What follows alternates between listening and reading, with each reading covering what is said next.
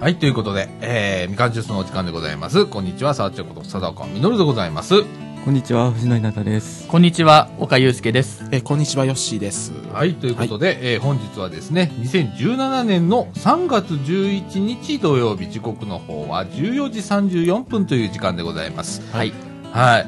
はいすいません、先週お休みしまし て、急遽でございまして、はねいねえーと、配信もお休みということで、うんはいえー予告もなくお休予みで告ごもざいまなしくおた。休みでした。えー私、あの、出張前でして、はいえー仕事全く終わらずということで、もうね、焦ってたの。はいもうね、そうだね、1時間ぐらい前かな、うんはいえーまで、あの、みんな朝に出したんだよね、あれ。今そ日うおですね休みしますって、うんあーさしてって、あの1時間前まで悩んで た。どうしようって。でもやっぱちょっとお仕事がね、やっぱはい最優先なんで、えーそっちを取らせていただきました。はいすいませんでした、本当にいえいね。ええで、あのーその翌日ですけれども、はいここからあの出張ということで、うんまあ半分あのーお遊びなんですけれども、私、広島へ行ってまいりました。で、ね、はい藤野くんもね、はい、同じえ日えに行おきまし友た。達とね、はい。広島と。はい。で、ヨッシーが日付的には同じ日だったのかな、あのー、4日やから土日ですね。土日うん。に、えーっと、今度は富山はい、富山、金沢、福井の方北陸方面。行ってきまし行た。くはい。ということでね、なんかみんな、どっかへ散るみた いな。いうような ことでね。はいえー今日はですね、えー午前、午前時代、前半で、はいはいえーその話題。はい。それから、あー後半で、はいえー今日は3月11日ということで、3.11東日本大震災はいから6年はいと。いうことでね、ちょっと振り返りをしてみようかなと思っております。はい。はい。ということで、みかんジュース、この放送は NPO 法人三島コミュニティアクションネットワークみかんの提供でお送りいたします。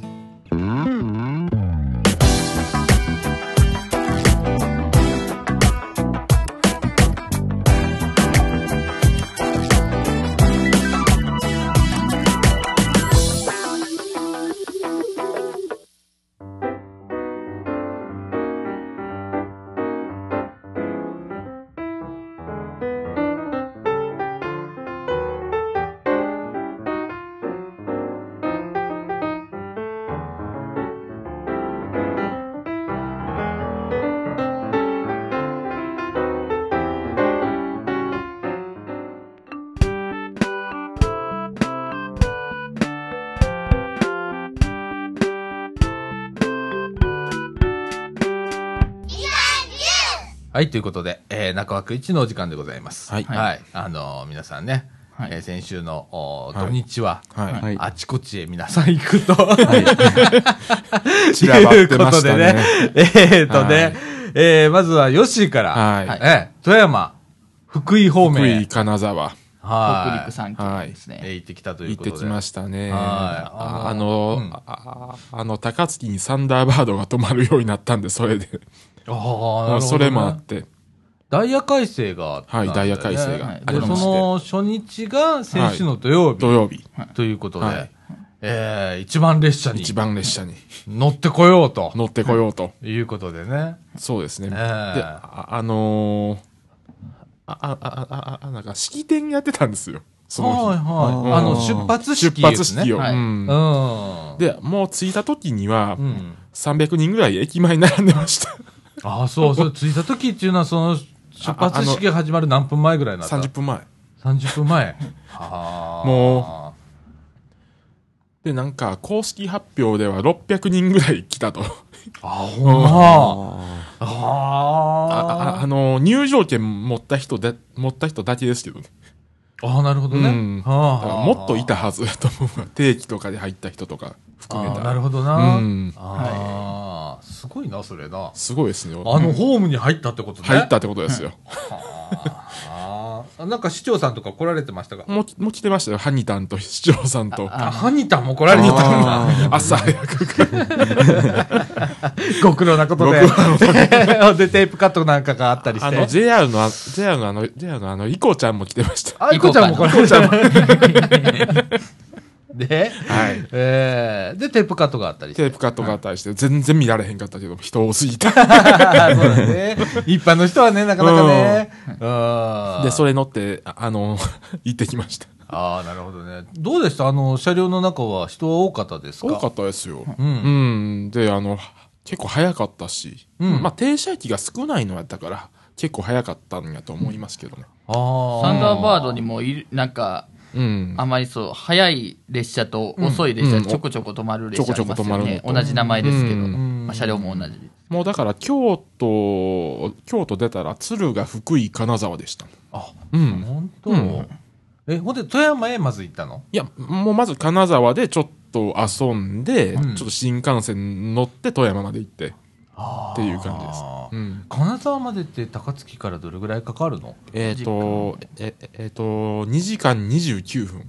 ああ、まあ、2時間半。 2時間半。あですね、実う際。ん。ああ、早いねー。早かったです。あっという間だねで、ー。乗り換えなしってのはやっぱり強いですわ。そうだなー。京都でわざわざ乗り換えしないでいいっていうのが。ほんまやな。それはあるよなまあー。直接行けるっていうのはいいですね、いいでどすよこ方面にう限り。ん。そうだねうー。んえー、2時間半って言ったら白浜と一緒ぐらいじゃん。一緒ですね。特急列車じゃあ今度黒潮が止まるようになったら、あ、ま、また式典やるでしょうね。まあ、可能性はなくは ない。夢が広がるね、高槻 は、みたいな。高槻、ね、すごいね。そうですよ。すごいですね。すぐ、あの、お隣の市ですけどね。なあ、茨城地味なのに ね。まだ快速までですからね。まあ、掃除駅できるから、そこでまた何かが変わるのかもしれかない。もしれませんけれどもうんね。はい。で、えっ、と、金沢で、はいえっ、と、どういうことを今回は。今回は、あの、観光を徹底的にしようということで、あの、レンタルサイクルを借りて、いろいろぐるぐると回って、はいははいはいはいはいい。で、はそのレンタルサイクルが、あの、ああの、いああの、1回200円で安かったん安で。いですね。い。安いね。それでうん。もうちょこちょこ泊まっては、うん。ああの、借りての。ああの、そういうなんか、あの、の借りれる場所が23箇所ぐらいあって、多いですね。で、そこでちょこちょここう止めて、う。うんわうわうわまた借りての繰り返し。ああ、なるほどね。あああ、ポイントポイントで借りて、あ、だうん返して借りて、そうそう返して借りてって。で、あ、の、あああ IC カードがパスワード代わりになるんで、うんピッてやったら、あああのなんか借りたいあのの自転車の番号出てきて、うんピッて押したらすぐ、ああの、ロックが、ああああああの解外れ除されてる、んそう。で、で、乗れるという。いいですあ。ね。うんすそう、ごいシステマチックになってんね。あ相当システマチックになってましたよ。ーで、その自転車に乗って、どういうところへ行きましたか、今回。あのー、お近江町市場とか、有名高ですね林坊とか、あの繁華街。早うい。んで、ああと茶屋街。早うい。ん。もうぐるぐる 回らせていただきました。まはい。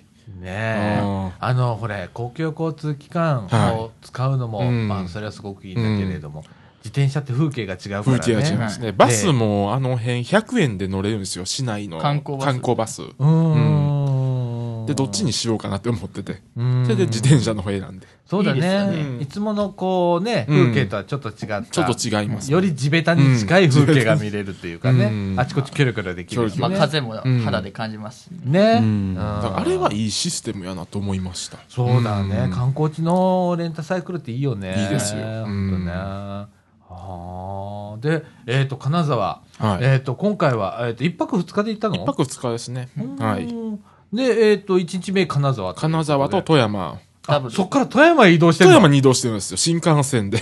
はあ何の種北陸北新陸幹新線ですか。幹線初めて乗りました。初北陸初新北陸幹新線。幹線。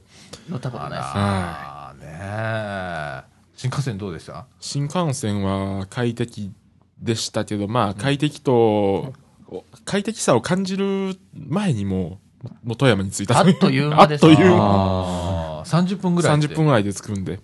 はあ、金沢富山100 8え30分の世界30分でですすよ。かうん。もう、あまり落ち着く暇もなく着いた。そう や。な30分って座ってはあって言ったらもうついてるみたいな感じもだうもんね新高岡まで15分ですもんね、金沢から。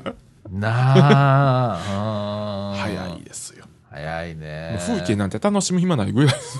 そうやなでえーっと車両とかどうなのその車両とかは、あまあ、そんなに変わらないですよ。あほんま東海道山陽新幹線とあんまり変わりまあでも映えちょはっしなとい高級感を出してましたけどね。あそう、うん北陸新幹線おー。あやっぱ違うんだデザイナーの方がちょっと違う。そうそう、デザイナーの。あああ、そ人うが、はいね作ってるんでえ。で、えー富山へ富山入でったと。で富山に行ったら富山に行ったら白エビ丼を食べるんですよあー白エビ天丼おうん天丼。天丼はあ、うまそうじゃないあーですか。白エビ。白エビ天丼富山という有名なんですか、それ。あ有名なんですよ有名ですよ。うんああ、いいねそうあーマスの寿司とかも有名です。そうマスの寿司もなんか種類がいろいろありますね10種類ぐらいあってう。うんんいろいろあるんや。いいろいろありますよ。お店によって違ったり。あのマスじゃないやつのもああるんですよへーありますねあ、違うお魚の違う魚のマスの寿司マスの寿司みたい。そうだそうあマスじゃないじゃんっていうか、マスじゃないそうやな。違う名前じゃん。であのあのコンビニにももうマスの寿司のあのおにぎりがあるんですよありますよ。俺、それどっかで見たことあるこわ。の近くで売ってるお店もありおますよ。手のお店もありますけどうん美味しいよな。美味しいです美味しいですよねすな。あれいいですねあれ大好きですわ。一緒ですね。緒で、あ、あ、、あ、あああの、富山の駅前に、あの、マスの寿司体験ができるところがあって、ありますうおね。ーん。マスの寿司じ自分で作れる作作れそうますそいい記念ですよ。う。いい記念ですよ。いいねそれまあ、あの、その時はやってなかったんですけど、ああの、公開はしてて、ん あの、道具とか、いろいろ置いてました。あ、こういうのを使って作ります、うんそうみたいな感じそうで。ですすね。あーマスのスあの、笹、笹ですかあの、緑の葉っぱの匂いがまたいいんですよ。いいですよね。ねえ、あうんの香りがね。香なりがまだんとも言えないね。うんたまらないですね。ね。そうか。でそう、他はどういうところを富山では見他、富山では、うんああの、高官堂の、あのーはい薬屋さんのの博物オ館、プス屋さん。ああ、はいはい行ってみたいではすいよはいたはだい。富山富山の薬売り。富山の薬売り、いうぐらいですからそうね。の有名ですよ。有名ですよ、あれ。あーへもうえ。薬がいっぱい置いてました。やっぱり。あそうあなんで富山で薬を作るようになったのかなね。んなんかいろいろ話はありますいよろいろ話はあるんですけど、うんん。そこまでは勉強してこなかなっなた。ちょなっんとあんまかり商売が、そういう商売が、うん。なんか昔からあったみたいで、そうですね。文化として根付いてる。文化として。あ、そだからなんでかっていうのがわからないぐらい。はい。まあ文化として、地で根付いてう。う。うんん。面白いね。あれ、全国のに売り歩いてたんだよ売ね。りや、今でも富山歩いてます、歩いて、歩いてっていうか、あの、配達とかしてるところもありますし。あるよね。ありますうん。時々、あの、軽音で見たりするよね。はいうんかりましあれってなんかすごいよね。面白いシステムだよね。面白いですよ。で、ああの、そういう薬売りなので、んあの、おおおおお土産のコーナーも薬が売ってたり、置いてたりするんです よ。うんああそううん。へえ、面白いね。面白いですようん、やっぱそう、土地土地でね、いろん土な地特土地で徴があって面白いね。いいですね。他は何か他は鉄道ですね、やっぱり鉄道はい。富山といえばね、富山地方鉄道。富山地有方名ですよね鉄。道で映画にもなりましたね、あ5年あほど前。のねこっちで走ってた京阪93000系が走ってるといテうレビカーとかダブルデッカーっていううのん、ダが、ブルデッカーの。ああ。京阪特急が、そうですね、向こう、もうそのままの富山で走ってますね。あああの、前の塗装で走ってるという。色が同じなんですそのよ。まま赤のと黄形色。で。そのままの形で。京阪時代の色を忠実に再現されていますね。うん。で、2階建ての部分もそのまんまで。そのまんそのまんま、車内もそのままですね。ああ、そう。まあ、その代わり、急行特急券っていうのはいるんですけど、それも210円なんで。あー安いですあーベッド料金必要だけど210円。 210円プラスしたので、まあでも、あれですね、立山連峰が眺められうんて、あの2階建ての席に座れるっていうのは、非常にお得だと思いますよ。あうーんなるほどね景色がなんせいい鉄道なんですよ。うそこんの富山地方鉄道。そうだね、なんかね、うん立山連峰がね、全部見えてはねい。あの、雪がかかったりとか。いいね、あれね。いいですよね。写真でよく見たりするんですけどね。あ まあ、でも富山は魚がやっぱり美味しいんですよ。海の幸ですね。海の先。富山湾。幸。富山湾がすぐあるんで。ーうーん。で、金沢も美味しいんですよ。もう全部富山湾の魚なんで。あ海ありますけどね。うんーなんかね、よくあのー、それこそ、あの、立山連峰から流れてくる川の、うんはいえーが全部あの、何富山湾へ、うんはい流れてますよね注ぎ込んでいくの黒部での方、があそこでよくそうあの、魚が取れるみたいなね、美味しい魚が取れそうるで。すね。うんまあ黒部、黒部っていうところがまああるんですけど、そこのまあ水も美味しいですしね。ねえ、らしいね。綺麗ですし。うん。立山。 まあ、うんうんまあだから、金沢では海鮮丼が高いんで、んあの、富山で食べました。ああ、なるほど、やっね。ぱあの、ちょっもとあうのそ、したら半額以下で食べるんで。ああ、なるほどね。やっぱ、ね、取れるからね。だもうだって金沢では3000、4000ぐらいするんですよ。海鮮あ丼ーえーそう。そんなに差金が沢では3000、4000円。せ瀬賀富山では1200円ぐらい食べる。ええ富山は1200円ですか。やっぱり違う富な山は1200円。違い ますね。金沢と富山で、まあ、新幹線でそうですね、30分くらいの距離ですけど、そんなに値段は変わるものなでのも観光客はやっぱり富山をスルーするみたいでちょっと。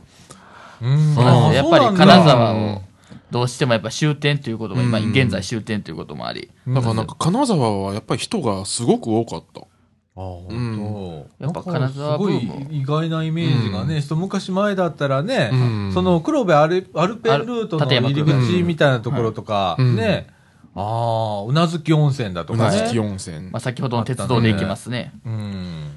で、だから、あの、富山行った後に、はい。どこあ行かれたんですの、また金沢に戻ったんですよ。かああ、逆戻り。うんうんうん逆に。はい、あの、次は三石の鉄道に乗って。あ愛の風富山鉄道愛の風 IR 富山鉄道で石す川うんそれはどうでしたかでまあ、普通の、ま普あ通、の521系。という、まあ、あーこの辺 で、まあ、あの、走ってる新快速とか快速の車両とほぼ似てるんですよね、ほそぼの車両が。一緒の。向こうで、その走ってる、うん。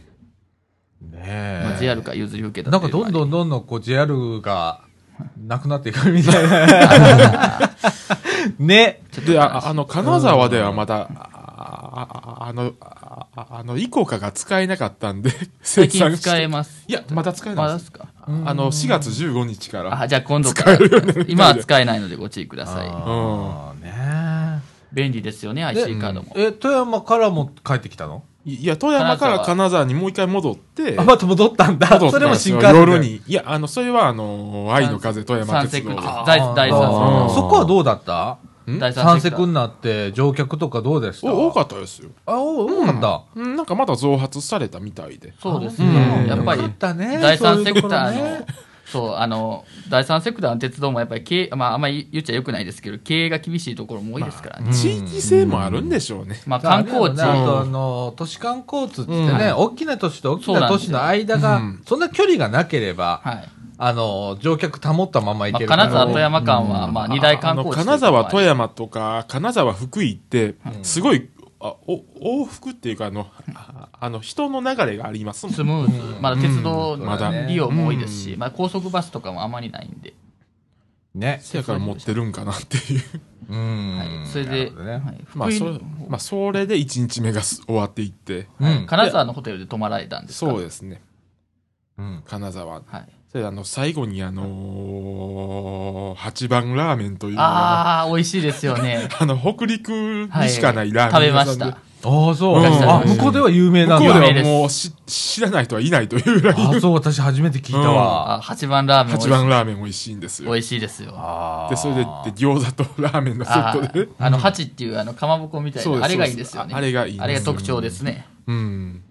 で、なんか、で、ででなんか、縮れ麺で。あ、チヂミ美味美味しかったしいんでですすね。ああ、そううん。はい。そういうのはやっぱ調べていくんだね。 喋ってないんですけど。あ ら。あの向こうの人に聞いたりとかしああ、そうあなんや。現地の人て。にん。あーで、えーっと、一日ね金沢で泊まって、泊まって、二日目二日目は、すもうそのまま、そそのまま福井の方にうん、い行くことにして。うん、はいうん。福井では何されましたか福井では東尋坊行きました。あーあの、あの、東東尋尋坊坊ですうね。ん。うんうんうんドラマとかでも。で、あのりますーね、あのー、まず、あああああの、あの、まず福井駅まで行って、ちょっとその辺ブラブラしながらっうん、はてい。いうのが、で、うん、あの、福井駅もだいぶ変わりましたね。あの、最近高架になる前に一回行ったことあったんですけど、まあ、昔です。昔。もう今やショッピングセンターになってて、 ああ、そう。変わって高架まのす。下再が開発再開され発てで。ますしね。もう昔は暗かったんですよ。あ、ほんま。あ、あのもう綺麗になってんだ、綺麗今に。なっねてやっまてすますね。ああ、変わるんだね。うんあなと、福井鉄道と越前鉄道っていう、まあ、第三セクターですか、うんまあ、地域の鉄道があるんですけど、そこの駅も綺麗にしましたね、最近あ。の、しあんの、越前鉄道は乗ったんですよ、東尋坊行くはのいに。はい、あの、そっち方面行きますからね。そっちも行きますかうねん。行きますね。それであの、い改札とか切符売り場も、もう、もう手なんですよ。ちゅあの、駅員さんがいて。駅員さんがいて、それ切ってくれる。切ってくれるっていうやつ自動改札っ自動てない。改札じゃないんなだ。ないんですよあの、温かみがあるんです、あー駅員さんが。あの券売機もないんです自動の窓口あに、ー窓口すいませんどこどしこかまなでい。っていう珍しいね。はい珍しいです珍しいですよ。やっぱり、そういうところで、やっぱり、人のなんか温かみみたいなの感じますよね。うん、それもいいね。まあ、あの、うんまあ、それ便利なんですけど、うやんっぱり便利すぎてもなっていうところあるじゃないですか。うんやそうですねっぱり、駅員さんがきう切符売ってくれて、う切符切ってくれるっていうのはいいですね、一年の流れを駅員さんがね見て。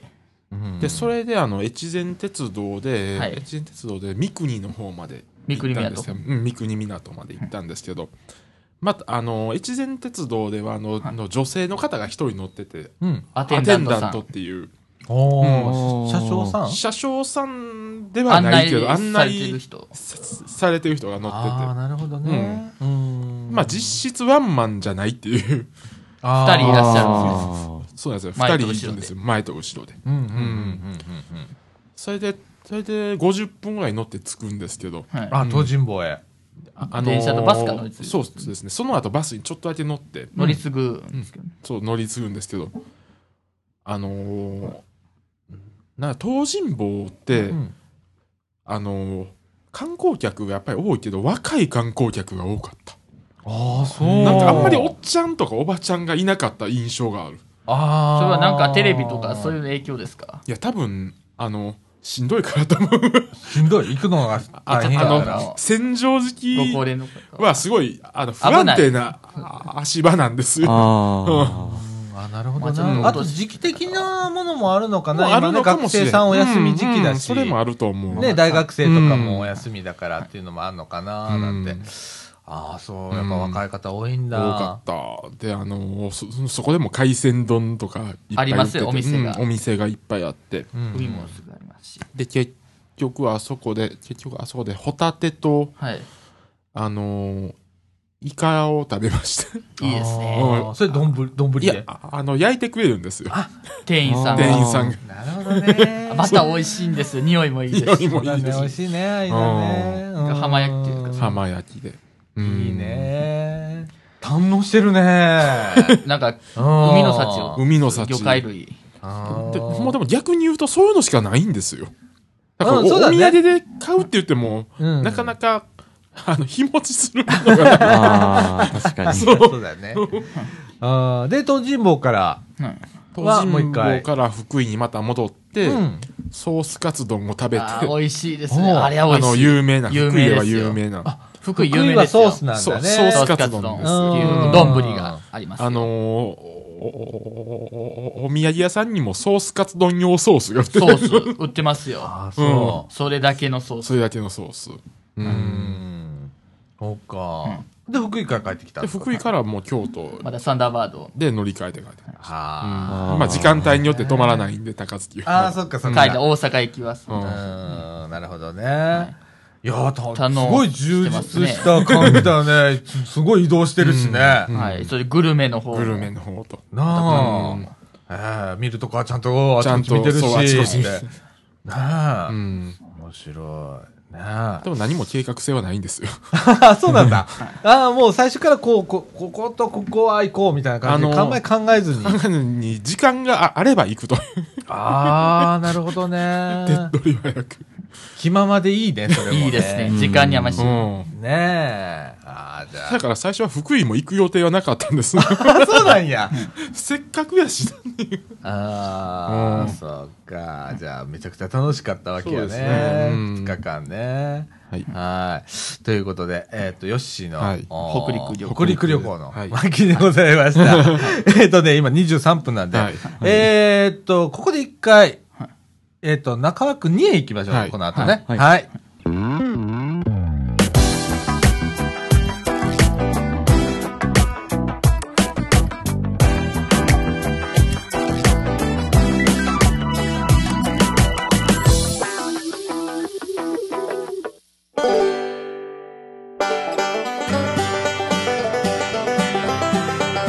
「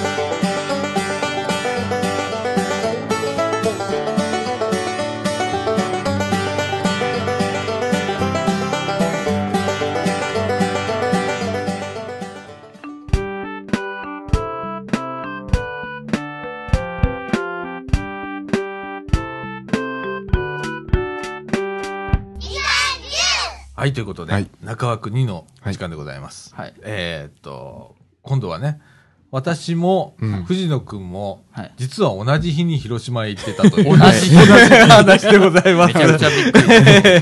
全く同じでしたね。ねえ。で、私は2泊3日だったんですけれども、藤野くんは1泊2日。一泊二日ですはね。ね、でも出発日は一緒だったっていう感じだね。で、あっちこっちで話を聞くとね、はいかなりあちこちでニアミスを してるんですね。広島駅あたりでニアミス、えー、宮島でもはいニアミスみたいな感じでね。近いところにはいたんですけどね。超近いとこにいたね。 藤野くんって言ったら聞こえるとこにいたかもしれないみたいな。ああ、確かに。ね。その可能性ありますよね。えー可能性ありますね。まあ、ゼロではないです。うんそんな感じで、はいえーっ、と、私はですね、えーっ、と、先週の日曜日からですね、藤野君の日曜日からね、うんえー私は新幹線で、はいはいえー行ったんですけれども、えーっ、とね、こだまで行ったの。高ありも、みたいな。えーあの今回、仕事だったんだけど、うんかみ、さんもちょっと休みが取れたので、一緒に行こうか、いうことで。はい。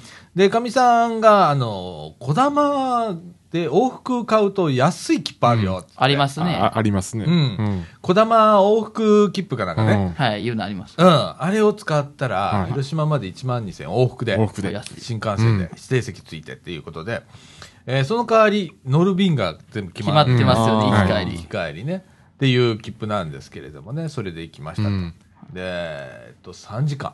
はい。おう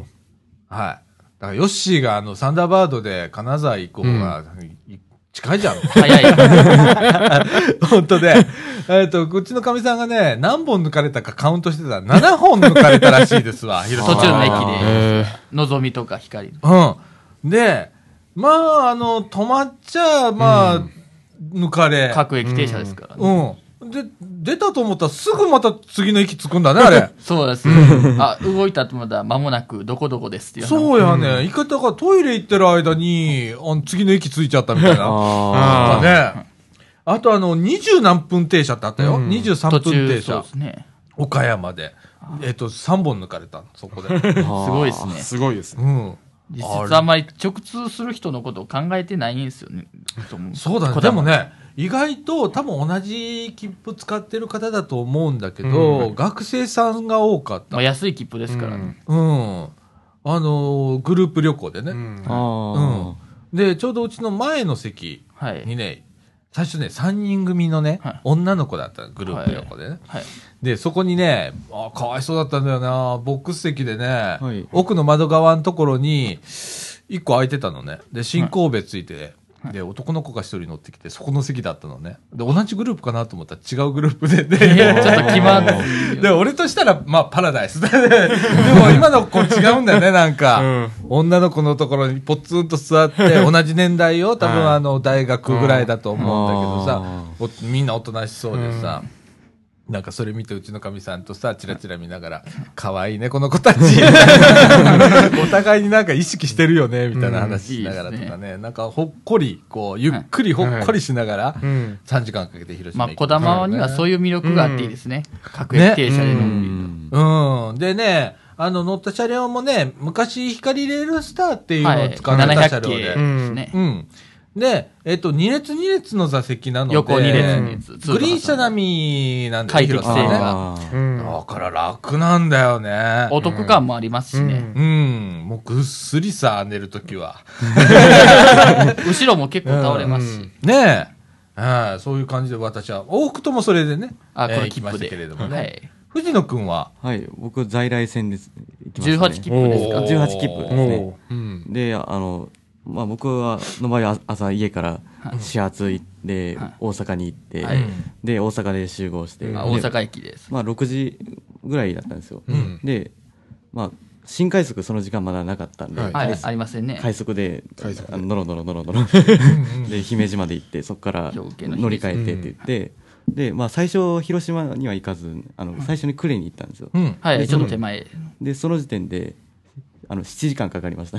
在来線で。ああ、7時うん間。大阪出発しかて。かりますね。 1時間かけてやっとクレなんですよしかもまだ広島には着いてないんですよ手前ですかかで結構時間かかりましたねで、まあ、それなりに車内も混んでて、うんうん。でまあ立ってる時間も結構多かったんであー腰痛いなと思いながらあ、座れない時もあったんだ。姫路から岡山の間の普通列車は結構混んでますからね結。構混んでますよ4両編成だったりしますから、あそこの区間あは結構そっネかック。そうだね。俺もこの間、前広島行った時、帰り在来で帰ってきたんだけど、はい岡山から姫路までは座れなかった、唯一。うん他の区間は全部座れたんだ。ガラガラだったんだけどまねあ、。そそんな感じでしたね。ねえ。あ、そう。いや、大変だね、やっぱりね。まあ、うんそれなりにまあ楽しかったんですけど、うんうんうんうん。まあ、えっと、ぼ今回あの部活の旅行だったんで、7人なんですよ、はいえっとはい全員で。うんで、2人だけあの、あの、相生と岡山の区間だけ新幹線を使って行ったんですけど、で、あの、残りの5人は、まあ僕もその5人の中だったんですけど、うん姫路から、えっと、岡山まで普通電車に乗って、うん。で残り2人は姫路から、えっと、相生まであ後から普通電車で来て、うん。でそこから新幹線で岡山行ったんですけど、うん。 でこあの5人の方は、えっと、三石ってと駅あるんですけど、はい。でまだ、まあ、岡山でもまだ程遠いところだったんですけど、はいあのし新幹線組はもう岡山着いてやっぱ、ていう連絡あが来ましたのー、言ったら小玉でも新幹線早いんだね。はい、十分に速いです、まあ新幹線の285キロを出しますしね。ねえい。やびっくりしましたよはあ。でもな、なんでその人たちそこだけ新幹線乗ったのあーそのうちの一人は、うあのもう相生横山は混むし、あうんの時間かかるし座れないし嫌だって言って、全然お金払って。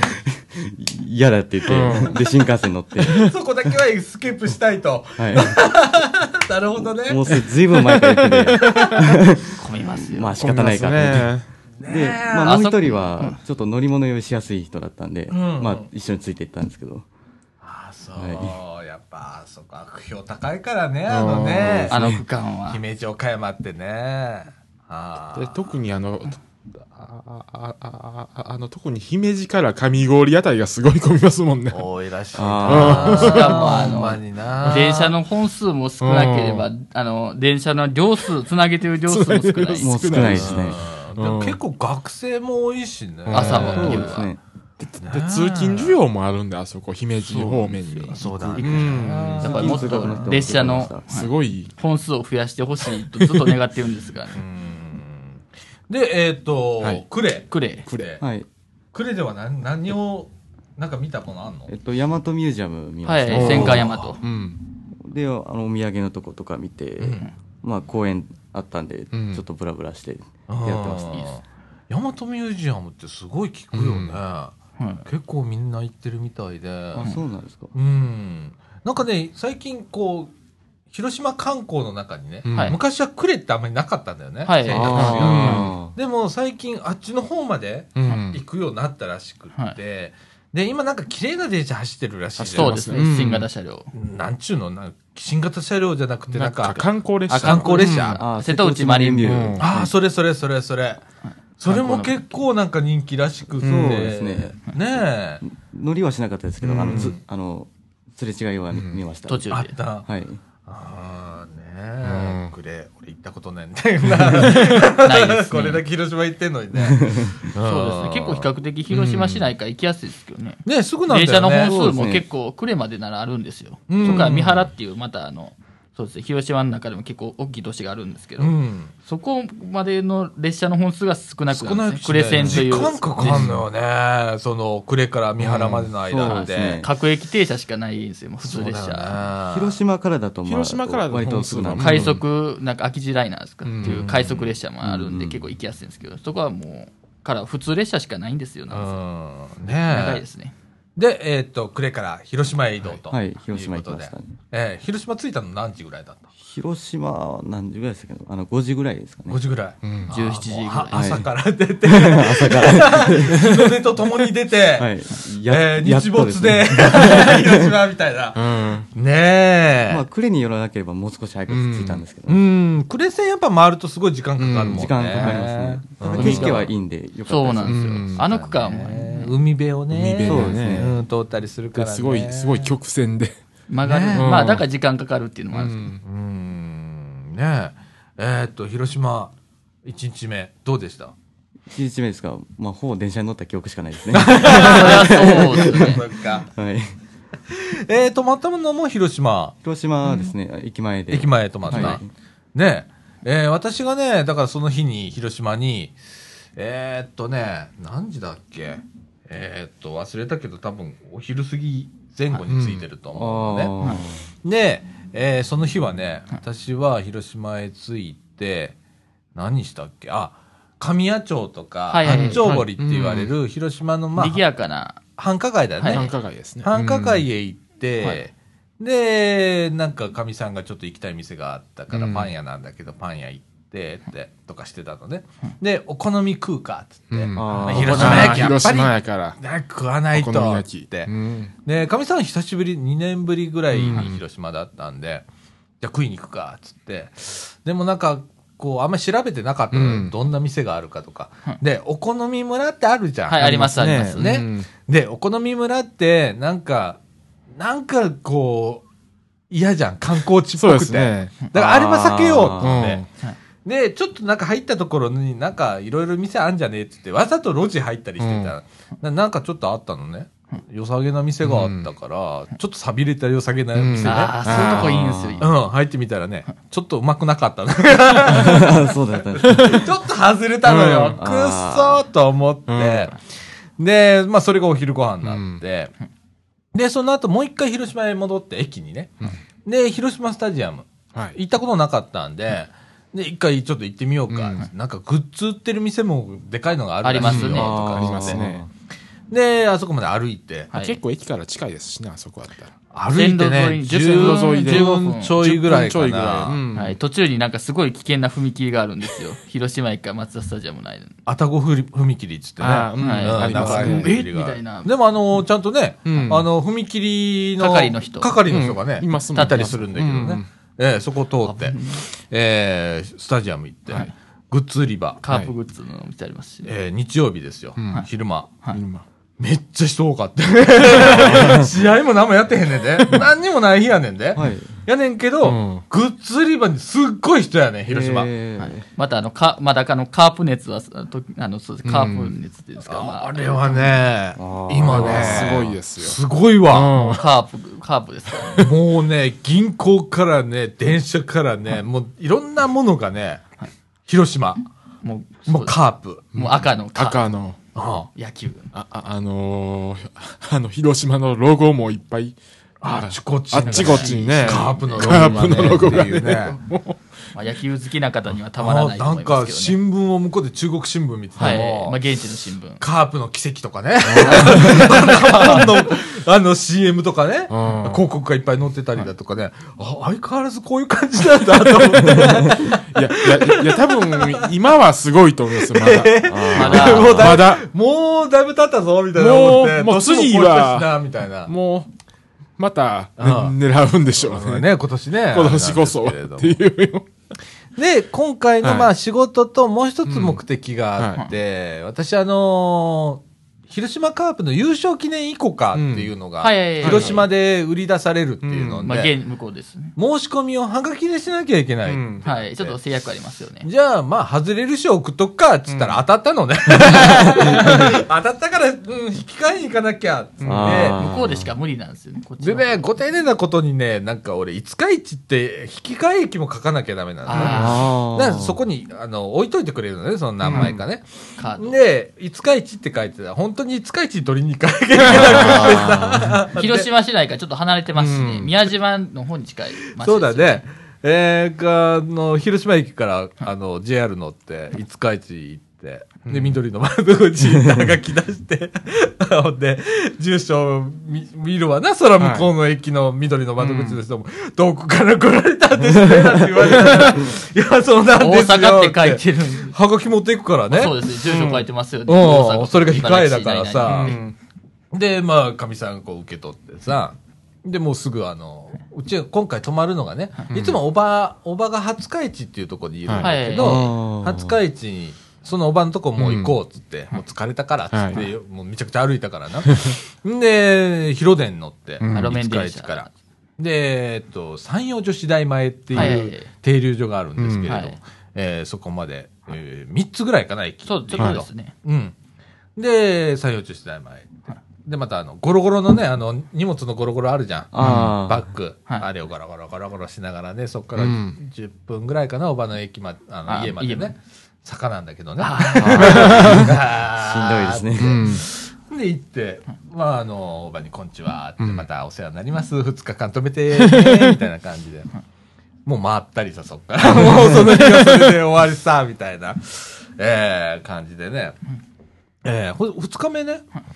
二日目がまた、私は広島から、あその、廿日市から、一回広島へ出て、で、そこで仕事がちょっとだけあって、打ち合わせがあって、うんはいで、市内で打ち合わせして、電車で今度、宮島へ、はい。あ行こうっつって、うんでかみさんとあの待ち合わせして、はい宮島で行ったのね、で多分そこでも藤野君と今度、うんはい。ねちょっと宮島は行ってますね。僕はねえーすごいですね。で私はね多分昼前ぐらいだったと思うのね、はい着いたのがね、うんその宮島口にでまあ上野の穴子飯はい、美味しいですよあるのね。でねまあいいちでょすっねと早めに11時半ぐらいに入ったら、もうすでに並んでてそうですよ。うん人気店なんで並んでますよ。で、まあ、とりあえず食おうかっつって、い、つもだったら弁当買うんだけど、はい今回はお店の中で食べようっつって、あったかいの美味しいです。うん、でお店の中で食べて、はい。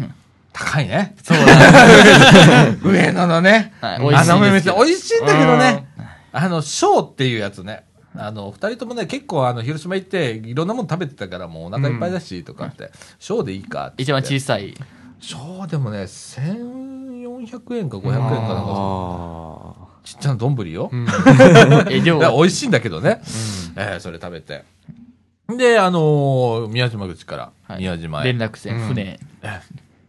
そこでも2つの選択があるんだね藤野そうさんねなんですよね。松田汽船っていうやつ、うん広電グループがやってる、うん広島電鉄。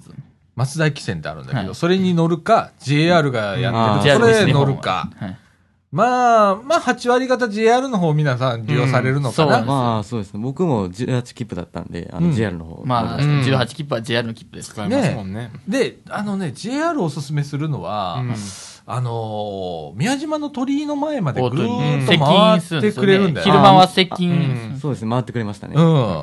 あのね、松台はね、全然外れたところをそうまなっんですよすぐあの宮島口から宮島へあー行くんだよね。僕はそっち乗りましたね。でも、その、所要時間変わんないんだけど、 どっちも10分なんだよね。 値段も同じ。じですよね。値段も一緒なんだよ。そうなんです。だから僕はあの JR 乗るようにししてんのね、いつもね。ああ、まあ、外人多かったわ。あ。ああ、確かに。ああ、外人さん多かったわ。なんか、かみさんなんか聞かれてたわ。うんなんか、ほんで、かみさん、まあそういう仕事なので、なんか、観光案内するような、観光案内じゃないんだけ ど、案内する仕事やってるからさ、なんとなく、英語は喋れないはずなんだけど、なんとなく対応できるようになってんだろうね。うんなんかちょこちょこちょこって言ってたわ。通じてんのかどうか知らないけど ね。なんかしてたけどね。ええほんで、あのーうん宮島着いて、藤野君も渡った渡りましたよ、宮島。当たった宮島口の JR から。うん。であ、連絡船で富士山も JR う。うんん。で、宮島渡って、で、えーっと、何あれ、えー厳島神社。うんはそうでい。すね神社鳥居。で、で、中には入らず、そこを迂回して、の反対側、もうちょっと奥島。の、あうあ。ん。行ったらね、なんかね、えーっと、鳥居の真横ら辺にね、えーっと、カフェがあってね、はいはい。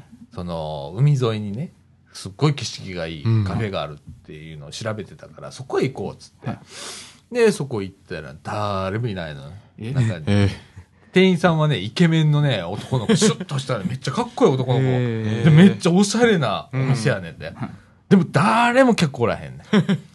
で、そこ入って大丈夫かなと思ってんけど、まあいいし、居心地いいし、静かだし、と思って、で、コーヒー飲んだコーヒーもうまかったしさ。うんあならさ、まあ、うちが入った途端にさ、一人入ったらいろいろな人入ってくるんだね。あ。女の子が入ってくる、入ってくる。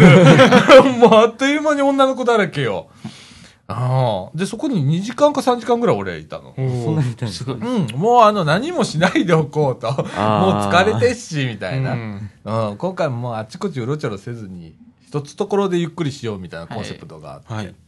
で、宮島ずーっと見ながら、うんぼーっとしてて。で、また帰ってくるみたいなうん。で、帰りにね、俺ね、あの、商店街みたいなお土産売ってるとこあるじゃん。ああ、ありますね。メインの。うん。あそこでね、柿を焼いたやつ、焼き柿ああはーい、生で。があって、いつもだったら素通りしてんだけど、うん今回なんか食いてえとかと思って、初めて食ったんだけど、うんめちゃくちゃう まいな。やっぱ広島だね。焼き柿。やっぱりうまいですよ、あー焼き柿は。うまいなあほんまに本場やし、ほんで身がでかいのよ。うんでね、えっと、2つで450円だったかな。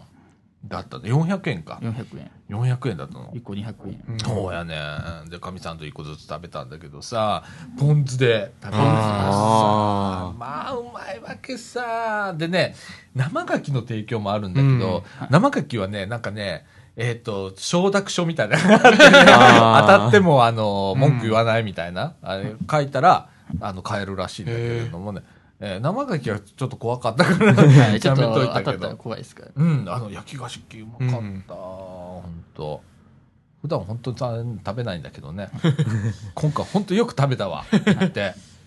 で、えっ、と、夕方ぐらいまで宮島口いて、で宮島口でもまたカフェ入って、うんあ、そっちでも。うん、あの、宮島口の駅前にね、はいすぐにね、2号線っていう国道が走ってんだけどね大きい、そこそのね、あの交差点の四つ角にね、い皆さんこれお聞きの方ね、宮島行くことあったらね、ぜひ立ち寄ってもらったら面白いお店がありましてね、カフェなんですけれども、2階建てでございまして、はい2階にね、あの、フリースペースみたいなのがあるんですけれども、非常にこじんまりとした。はい。ーで、本がいっぱい置いてあってはい、で、猫がいんの、そこ。猫。猫。へーうん。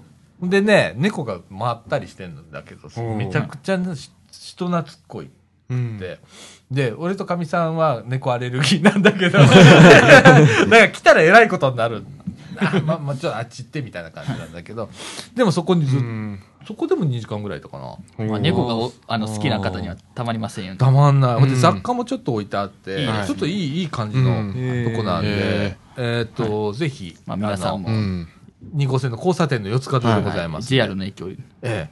あの、その後上野行っていただければ、すぐ上野なんでね。うんあそこはコースができるんですからね。ええで、えー、2日目がそれです。つかみがそれで、で。もう3日目は帰るだけなので、うんあーえっ、と、乗るのが13時55分のまたこだまでございましおて、ええまた7本抜かれると いう。帰りも7本。はい。で、かみさんがね、面白かったんだよ。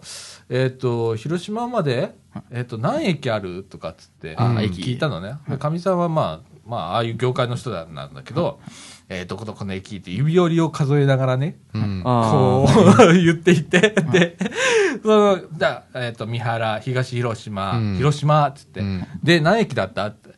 いや、なんぼや、なんぼって。 だそう、手、指折りしてたのは何だったのみたいな。 指折りしながら、こう、駅を数えてるのに、数え終わった後に何駅って言ったら、何駅だろうねって。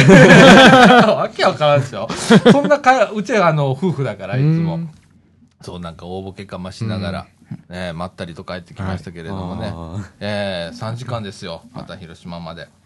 ね、藤野くんもまた帰り。はい、あの帰り宮島口から帰ったんですけど、うんうんであのそこからあの、えっと、岡山まであの乗り換えなしで1本で行ける便があったんですけど、うんぐ少ないです。ああ割と本数は少ないんですけど、うんうんでそれに乗って岡山行ったんですけどすあの岡山までなんですけどそれの時点でもう3時間でしたねうんああ、そっか。 3時間でやっそとれ岡普山通列車ですから普ね、通列車おまけに。各駅停車な。しそうだね。かも駅も結構ありますからうん、ね。そうですね時刻表を見ていただければわかりますけうど。ん岡山まであったら黄色い電車ですね。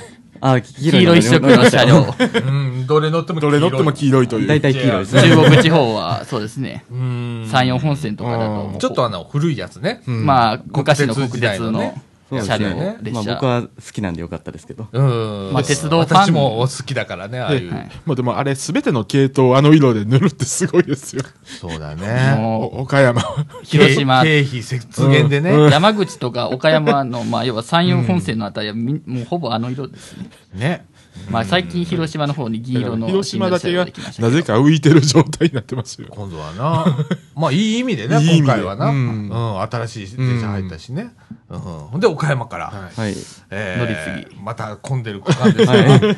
姫路。また同じように帰ってきました あー帰りも混んでたの帰りはまあそそこそこですねま帰りはそこそこ、行きは、座れたまあ、ちょっとああ座りましたよあよかったねはいうん。で姫路に着いて、はいはい姫で路姫路からはまあいつもの乗り慣れた電車で、はい、まこあのし辺走る。まあ、新快速で、まあ、一瞬でしたよ、一瞬で。あれはすごいよな。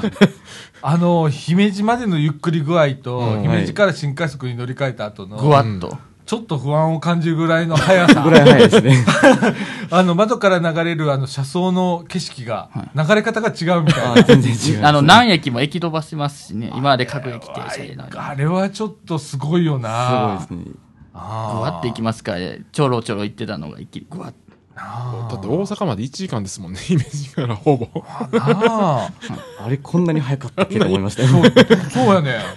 ほんま、電車ってこんなに速かったっけって思うぐらい新快速って速いね。 130キロが出ますしね、マックス。ねえ。今までずっとあの一駅一駅だったんで、ああ、それもちょっとふ古びたやつ乗ってたからね、はい余計にギャップ感じるよね。まあ、新い。しい車両ですしね。うん。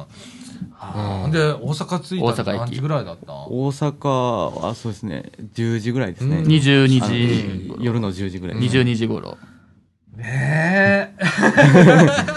でも、楽しいよまあね。楽しいですよ、いろいろな電車乗り継げるんで。ね。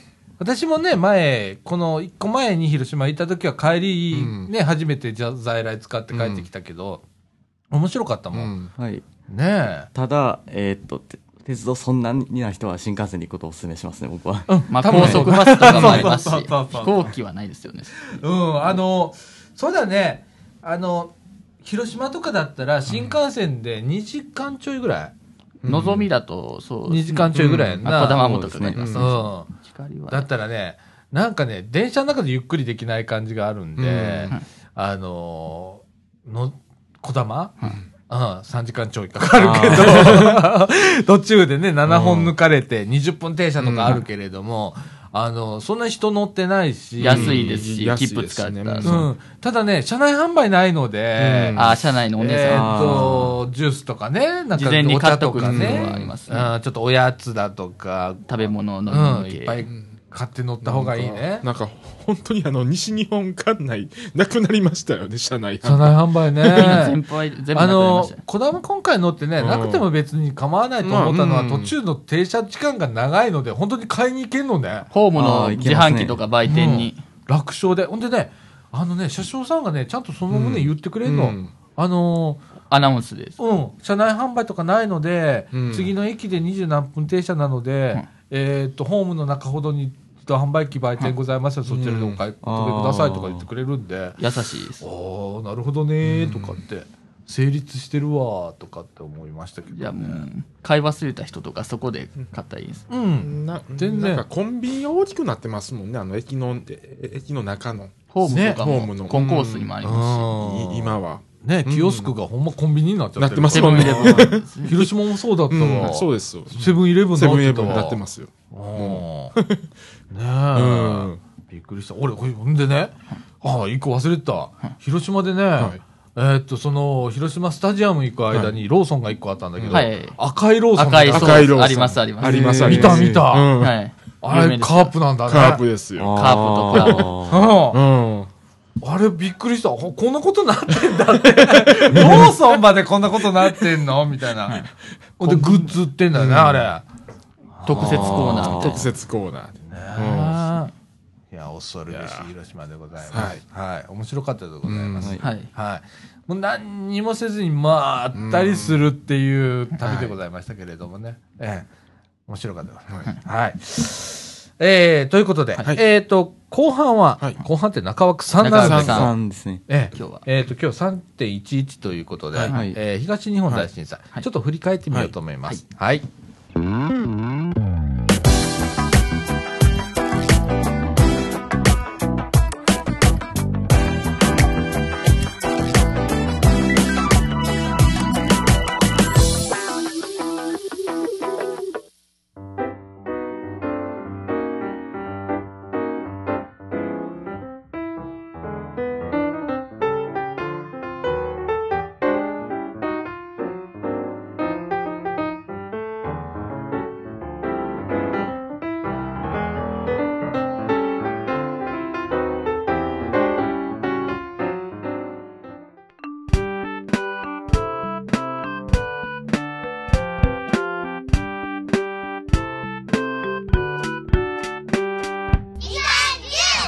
はい、ということで、中枠3という時間でございます。 初めてでございます。はい。はい。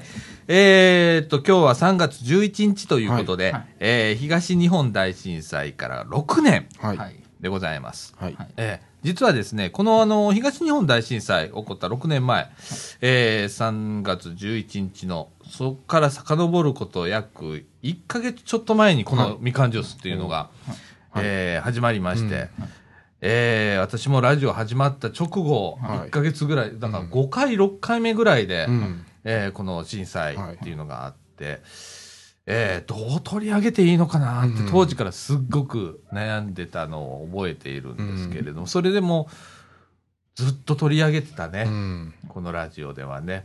はい。えーその中で6年経ちました。はいはい。えーっとね、うーん、まあ、あの、ほ報道でね、はい報じられたりだとか、はいまあ、皆さん、こう、震災のことを聞くっていうきっかけも減ってきてるとは思います。はい。えーその中で、えー今、復興庁さんがですね、えー平成29年2月13日現在の、えー避難者数っていう、うー調査をしてますけれども、えー全国にですね、12万3168名の方が、いまだに避難生活をされているという実態でございます。えーこれはですね、はいえーまあ、皆さんがこう避難をしているって、避難者っていうの誰ってなったら、例えば福島だとか宮城だとか、うんえー東北三県と呼ばれるところに皆さんおられるという印象を多分持ってらっしゃるとは思うんですけれども、えー意外と多いのが、あ関東。うん。えー、1万2000じゃなくってごめんなさい2万7152名の方うん。は関東にはい。避難をされているうと、んえー我々ここあー掃除にもあります、はい。えー近畿地方うん。近畿地方は2365名の方がうん。震災でこちらの方へ避難をされていたりだとか、まあ、全国に今避難されてるわけですね、これ一個特徴的な震災だったと思うんですけれども、まあ一つは、えー原発というのがありまして、まあ、健康被害を、えー考慮して、えー遠くへ避難をするという、えーこれ一個特徴的なんですよね。はいそうですねえーえーその中で、えー、未だに全国合わせてうん12万3168名という数を、うん。これ減ってはいるんですよ。減ってはいるんです。年々着実に減ってはいるんですけれども、6年経ってまだこの数がいると。はいで、全国に、えー散らばった状態で、うんはいえーそういう状況が続いているとはい。いうこととか、あと、まあ、いじめというのが、はいあー最近ちょっと取り上げられていますけれども、はい。えー避難をされている奥さんはい。に対して、えー放射能がうつるだとか、はい。えーっていうような、あーことを言って、えーいじめがあったりうだとか、ん。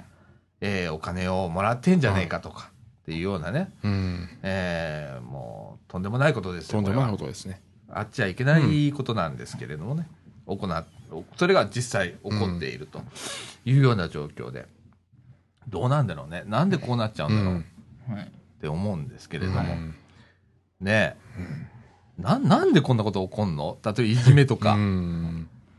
まあそれはメディアの影響もあるかもしれませんね。メディアの影響、なんか報道の仕方というか、うんもううんああるあるかもしれないですね。うーんでイメージ付けてしまうみたいな。あーいいとこがなんかあんまり、まあ、残念ながらしいいとこもあるあるのになんか、うん悪いとこばっかり紹介されて結局悪いイメージになっちゃうとか、まあ、風評被害っていうんですか、んまあ、こんな感じでももう残念ながら起こってるのかなとは思ってますね。うーんアンドル君どう思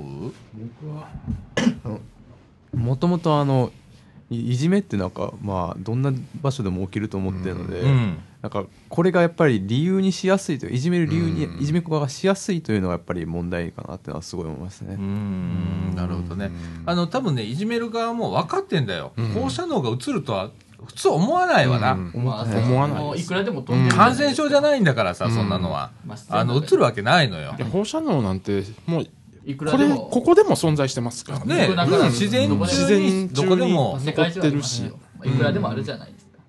あることなんでうね、ん。うん、あとはまああのー避難をされている方には、まあ、国からのお補助が出るんですけれども、お金もらってんじゃないかと、当たり前だよ、そういうのは。えー被災されて、うん被災したから今ここへ、うんえーいろんなところへ、えー避難をしてるわけでね、それに対してうん国から、あー補助が出るっていうのうはん当然の話であって、それだけの負担をしてるわけだからね、うんそれに対して、まあ、あのお金持ってんじゃないかとか、うん金出せとかうんっていうのはね、なんだろうねとかって、そそこはすごくね、あの、腹立たしく 思うんだよね。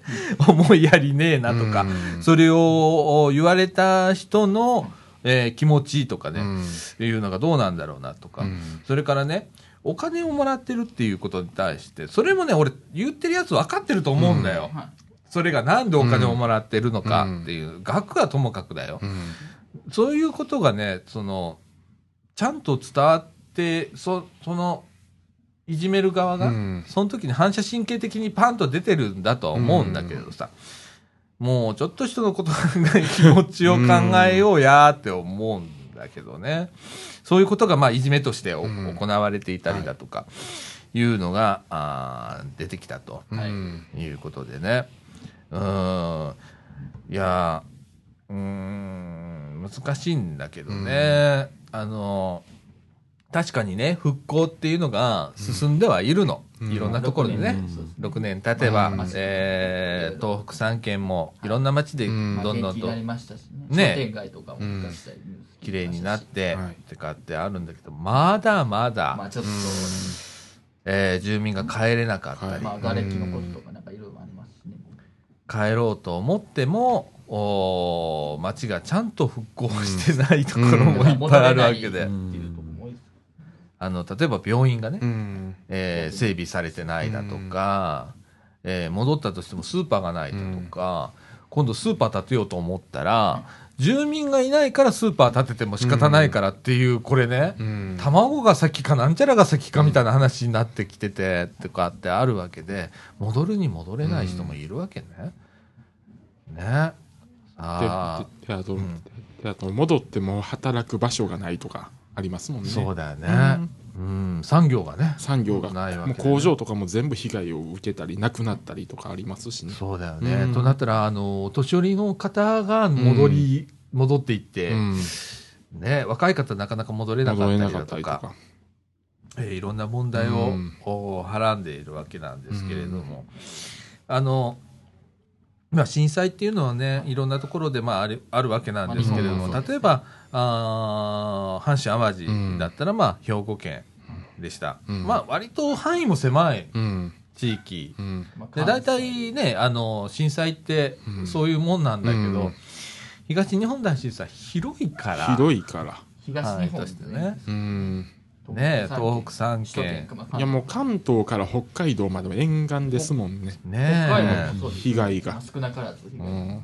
えっていう中で広範ううんんでもねこれねあのー南海トラフって今言われてるじゃないですか、囲まあ問題に南海トラフになるともっと実は広くって、うんえー関東からまあ言ったら、えー、と九州九州それから下手したら沖沖縄縄っていうところの沿岸部が、うんまあ、めちゃくちゃ広い津波の対象になってくるわけででそれでそれあの東日本とは違うのは人口が違うそうそとうりすあえごいず住んでる方の住んでねる人の人口がものすごい数だからねえ、うんうーんあのーねえだからこういうのも僕僕はねあの、うん一つの経験だと思うの、その復興っていうここでしっかりしてて、うんでさらにまあ東、まあ、南海トラフうんが次来た時に、えーこれこのあのー東日本大震災で、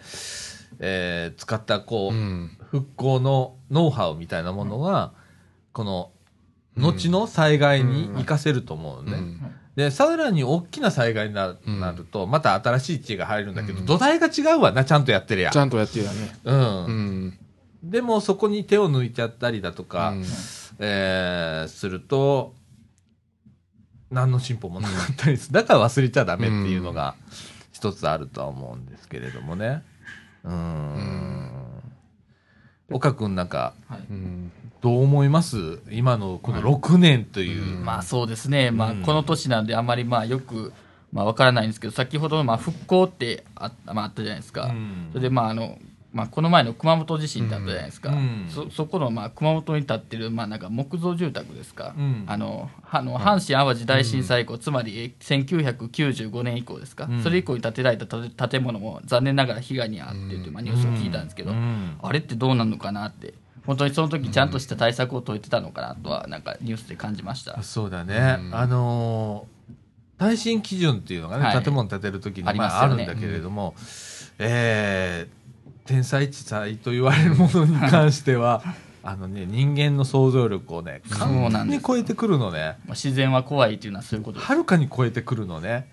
そのたんびに、こう、耐震基準をそうなんです。強化するんだけどね。最初耐震基準強化したのが宮城沖の地震でしたね81年ちょっとああとは78年そうですね。昭和50年とうかんそこら辺。でそれでうん81年ぐらいに基準1回変えたんですよねうんでそこから阪神・淡路があってまたまたっていうね、それの繰り返し繰り返しでうんでね、俺ね地震ってひ一言で言えないんだよね、うんいろんな揺れ方があったり、性質があったりすあるそのうでで非常にねそこら辺も、うん多分全部包括したら建物なんか建てれなくなるっていうぐらいのもうんんにはなると思うのね。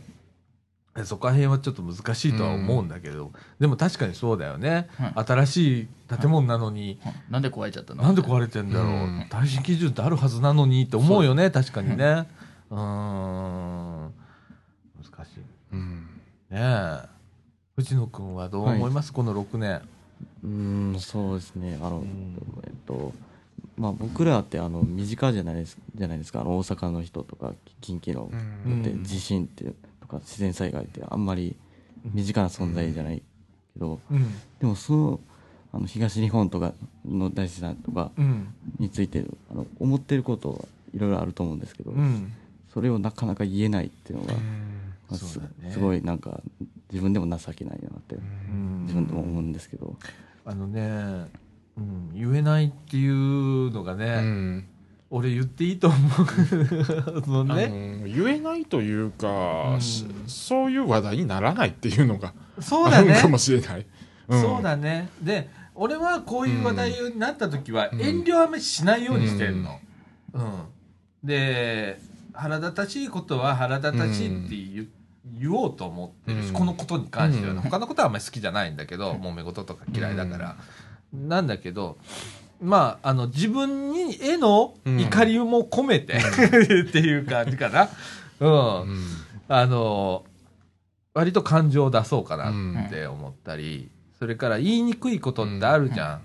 えーっと例えばね僕が今日3.11だからって、えー避難されてる方が全国で12万3168名いますよって言ったところで、じゃあ僕がじゃあそれで何ができるのかって言ったらできることないのようん僕じゃあ、えー偉そうなことこうやって言ってるけど毎年取り上げてやってるけど、じゃあ東北行ったことありますか、うんってないのでも僕はそこまで行けるような財力もないしって、他にいろいろやることがあってってその中でじゃあ伝えようってうんこのラジオで、それがまあ僕のできることかなと思って、ここではこういうことを喋ったりするんだけどねそれぞれね実はねあの行ってボランティアするのが、うんボランティア、復興ボランティアじゃない。それだけがボランティア。それも大切なんだよ。すっごく大切なんだけど、実は身近でできることいっぱいあったりだとか、えっ、と、も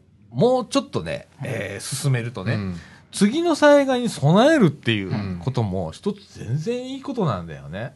もういつ起きるか分かりませんからね。ね、うん天才地裁ってそういうもんだからね。うんこの1時間後にあるかもしれないし、あるかもしれないしもしかしたら200年後ぐらいにな、までないかもしれないって、うんそれがまあ地裁うのん面白いところなんだけど、それに備えるっていうのが、うんこれじ自助だよね。うんそれから、えーまあ街の中で、みんなで助け合える、うんうー仕組みを作る、これ、共助ってなってくるけれども、共助の仕組み作るだとかっていうのも、これ、すごくうん後々に後々にね、うんあの教訓を生かしたいい例だと思うしね、そういうことがね、できればう、んいいかなって。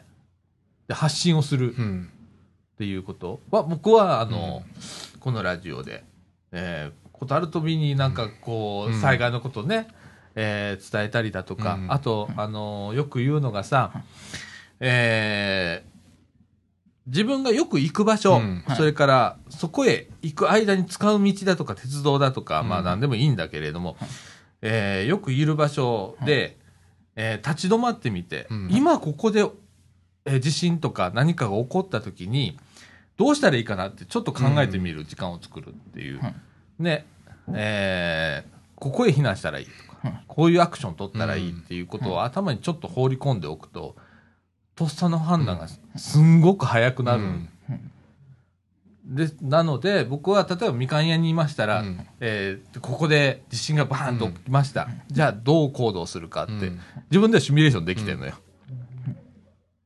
とりあえずすぐに下を降りることはしないうん。 2階にいた時はとりあえずここで頭隠して、はいまずはえー頭守うる、ん。机の下に。揺れが収まって、えー例えば倒壊したとしても窓が開ければ窓をまず開けるとうんはいいうようなことを頭の中でシミュレーションしておくと、その時にねパニクらないのよ、パニクったとしても、あそういえば俺こんなこと考えてたってすぐ出てくるのね、そういうことをね、うん。えー、とポイントポイント自分がよくいる場所、例えば自宅だとか、寝てる場所とか、えーとえーお仕事されてる方です職場、うん職場まで行くうん間、道中いろんなシチュエーションで考えておけば、これねすごい減災になるの、うん災害減らすね被害を減らす減災になるので、っていうことをこのラジオでね、うんしつこく言ってるけど ねい今あのいい今の街でも津波いやあの津波何メートルここやったら来ますよっていうマークとかいいろいろありますしうね、ん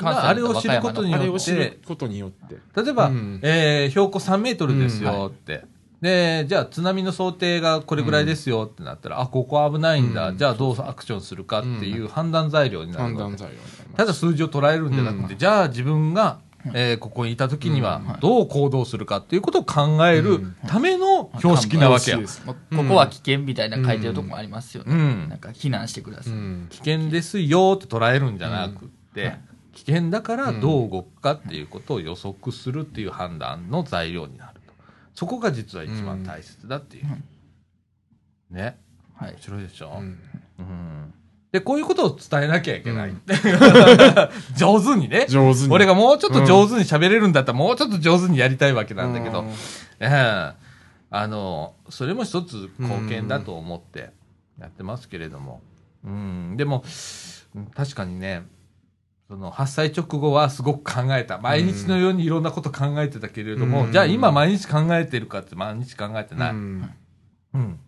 月に1回考えてるかって多分ないと思う、ないと思いますよ、正直、ん、それだけまあ薄れてはくる、うんけれどもな前よりはなくなるいうことはなくなったよ、 その頭の中にね、どっかで意識をしてるっていうことができたのは過去のいろんな災害があったおかげうんだと思ってます、うんね、だから忘れないってすごく大切でね、困ってる人がいるから忘れないっていう局面もあるし、自分が、えーもし被災者になった時のために忘れないっていうのもあるよね、うんありますねどう行動を取るかっていう部分で前の災害を参考にして行動するっていうのが、だから忘れないっていうのもあるしね。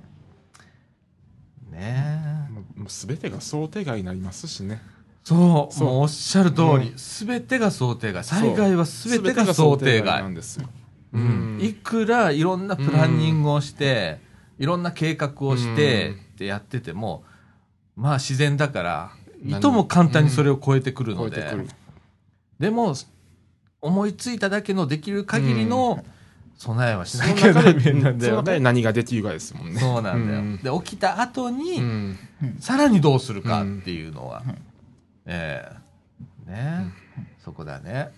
うん去年とかは割とこう具体例を言ってました。うん例えばあの、えー避難、まあ仮設住宅の問題だとかね。えー言ってたもう今年はあんまり言えません、うん私、えーそれだけのあの情報を持ってないということです。ということは僕のそれだけの意識うがん薄れてきてるということなんだけどね。うん、でもいまだに仮設木魚さんあるしな、ありますね。なあちなみに、えー福島県なんですけれども、えー公営、えー応急仮設、はい民間賃貸等にお住まいの方があ3万9630名、うんおられるということでございます。えーまあ、数字ちゃんと追えば、仮設に住んでる方、世帯数がどれぐらいかっていうのは出てくるとは思うんですけれども、かなりの数だとは思います。えー仮設といえばプレハブでございます。はいえーね、これも、うん。ね、でも、住むとこないんだね、まだね、確保できないっていう状況でね。うん、難しいよね、こういうところもね。うん、あの、思い切って、一時的にでも、うん。まあ、仕事とかそのなくて、うん例えばお年寄りの方で、えーどこに住んでも私はいいですよっていう方は、例えば、住宅に余裕のある他の県へ、うんっていうような選択肢を作ってやって、うんっていうのもあるんだけどね、なんか戻そうと戻そうとばっかりですもんね。そうだね、うん一旦外へ出して、でそこの中をどうするかって考えて整備をして戻すっていううやり方もあるんだろうけど、まあ、自治体大変だよ、役所が大変だから、まあ、実効性あるのかどうかちょっとわかんないけれども、あるはあるんだけどね、うん子供なんかホームステイしてもいいしねちょっと面白い話だけどね。そういうとこをやってるとこもありますしね。あるよねうん。うん。あの、沖縄なんか一時期よくやってたよね。あの、原発絡みだけどね、子供受け入れますなんつってやってましたけれども。うん。ねえ。でもね、俺思うの、昔に比べてね、あの、ボランティアの方が、まだ東北にいっぱい入られてるの。うんそれも他県から。えー東北からうん入ってる、えーボランティアの方がいまだにいっぱいいらっしゃるっていうのはすっげえなと思って、うん、それはもうだいぶ変わったなって、時代変わったなってで思う。もあれも阪神・淡路からですよ。ほんまやあな。んーそうですね。あの時はもうあの初期時ではもう全然足らんかったもんな。うんだから NPO っていうようなことが、あの、できたの、きっかけが、まあ、阪ああの神淡路。時に、あの時にボランティアっていうのは、言葉ができ言葉がもう初めて、もう、ああの、ね、災害ボランティアっていうね。うん、出て。あの、ボランティアいう言葉はあったんだけあど、ったけ災ど害ボランティアっていう言葉はうんもうなかったんで、あれからだね。うんうん。本当はあのー普通の人の力っていう、あの、行政の力じゃ、じゃない んですよ。まあそこ大切なんだけどね。うんそこに任しきったら、ちょっと世間離れしたようなことが起こったりだとかするので、うんうん、やっぱ民間っていうかね、我う々、ん普通の人が、あのーいろんなところでまあ活躍をしなきゃいけないのかななんて、それを続けないといけないのかななんてで、思って今ますけれ回どもその教訓が生かされて、いろいろなところに。そうやな、うほんまにああの、熊本でもそうですしね。うーんねえいやーあの続きますんで、うんこういうことはねあの、続きますんでね、はい。えーね頭に留めて、うんねあのやっぱ自分の地域で何か起こった時にどうアクションするかっていうことを考える日っていうのもありだと思うの。ああの茨城、うん大阪で住んでようが、どこで住んでようが。で、 じゃあ今一度、えー家にある、えー防災グッズを確認しようだとか、ね、うんえーそういう日に使っていただければなと思います。あのちなみにうちではですね、はいえー手押しゴロゴロ、はい旅行の時のゴロゴロバッグの中に防災グッズが一切入っております。で、そこにはですね、えーっと、きつねどん兵衛だとか、 えーっと、あの、1.5リットルの水がはい2本と、とかあって、あとスリッパとかね、いろんなもん入れてるんうん、で、うん、それの中身をね、この間、あの、ちょうど旅行するときにそれバッグ使ったんで、その中身をガッサッと出したのね。うんで、戻すときにかみさんがこう、あ、これはちょっと有効金切れかけてるから、新しいの入れ替えよう、みたいなね、やったりだとかしてるんですけれども、で、そこで食べますからね。そうやね、食べれんねん。まあ、少々な、あの、賞味期限切れてても食べるうん切れてやてん。ももう俺なんか全然平気やし、お腹壊さへんからさ。 うん、もうそんなノリでいいのさ。ううんんそうそう美味しくいた美だい味てしくいたね。だいて。いや、新しいの入れ替えといけいいね、そんなんね。ちょっとしたことです。もう今最近その辺も進んでますからね何何食べても美味しい美味しいな乾パンとかあれだな乾パンとかアルファ米だとかアルファ米ねとか美味しいよねうでパンの缶とかもありまあすりしまねすよね。なあお菓子のなんかビスコとかあうりんますよね。なあ本当あの昔乾パンって言ってねあの硬い硬硬いいなうんうんもうもうなんかそれしかなかったですからねそうやな昔は選択肢がなかったもんねうん俺あの先々週言ったけどさあの顎関節症だから、うん今乾パン食えって多分絶対無理だからじゃあもう柔らかいパン。噛め ない噛めないって言ってると思う痛い痛いって言ってると思うんだけどうねんだからそういう意味でも進んだんかなっていうねえ、うん今本当全然お年寄りでも大丈夫だとかお糖寄りでも大丈尿夫病食もちゃんとあるし、うってすっごい進んでいすくかごい進みらねますよねねあのあああああの防災用のでんそういうのありますもんねねえ、うんあのー備蓄倉庫とかねうん行くとね、各地で。あのー例えば、えーお子さんのうん赤ちゃんのおむつはもちろんのこと、高齢者のおむつまでうんはい今、あちゃんと備備えてる蓄をしてたりだとかするっていうのね、もうあらありとあらゆるものが備蓄されてる、まあそれに頼りきり切っちゃダメなのよあるからといって備えがなけりゃえらい目に遭いますうんえらい目んに遭いで、ますよそれは数日分しかないので、 3日分ぐらいですもんねね、うんえーもちろんもう個人でうんね、えっと、例えば3日分ぐらいは持っとくとかね、えーしておいていただければななんて思いますけれどもね、はい、いやいやはいいろいろでございますよ。でも早いね、6年。そうですね。もう小学生だったら1年から6年ですからねそうだねだって、岡君、藤野君ってうん小学校3年、4年ぐらいだったそねれぐらい中学。そうでしたね。え。おじさん41。40ぐらい だね。40、41ぐらいだね。まあ、だから何っていう話あーいや、でも早いわ。うん早い早い。う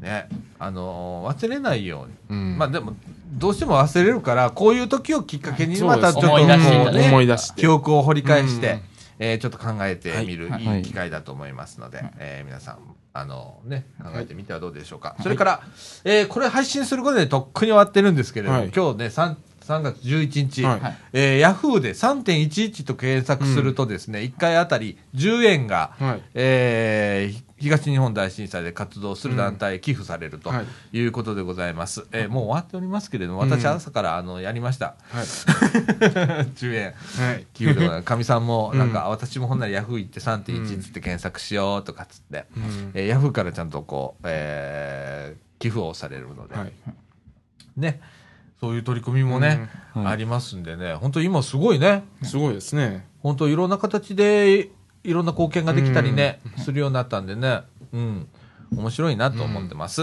はい。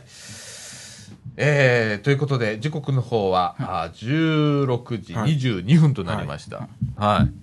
私ね、今日ね、はい晩ご飯がたこ焼きでございまして。いいですね。ああ昨日たこ焼き食べました ほんま、 あのね、家でね、あの、かみさんと二人でタコパするっていうね、はい いいじゃないですか。いいじゃないで夫すか婦でいいタじゃコなパっいていうねい。ですね。ねえ、はよ帰ってこいみたいなは、言うてましたんでね。はいええはよ帰りますわ。はいまあそういうことで、まあ、そうですね。やっぱり大事ですね。災害の備えというのは。そうだね振り返りうんね、あの、きっかけでね。きっかけではい。皆さん、あの、また考えていただければと。はい。はいはい。はいじゃあ、この後、エンディングいきたいと思います。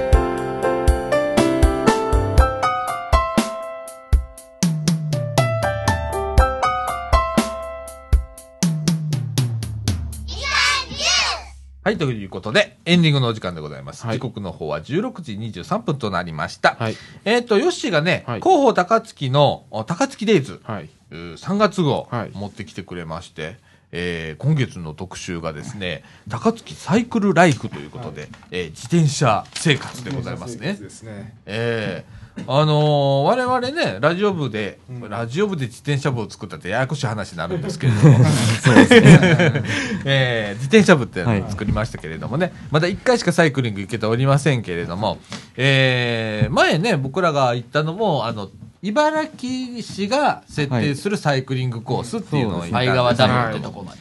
でええ高槻市も設定してるんですそよ。うやね、高高槻槻ね、やってるみたいでね。あの高槻の設定したコースが掃除にも入ってるという、おー違うしですよいいね。ここれですねはあでなんか飛ねんだコースでなんか分かりやすい地図でいいですうね。ん。あの、ハニタも書いてますね、うん表に。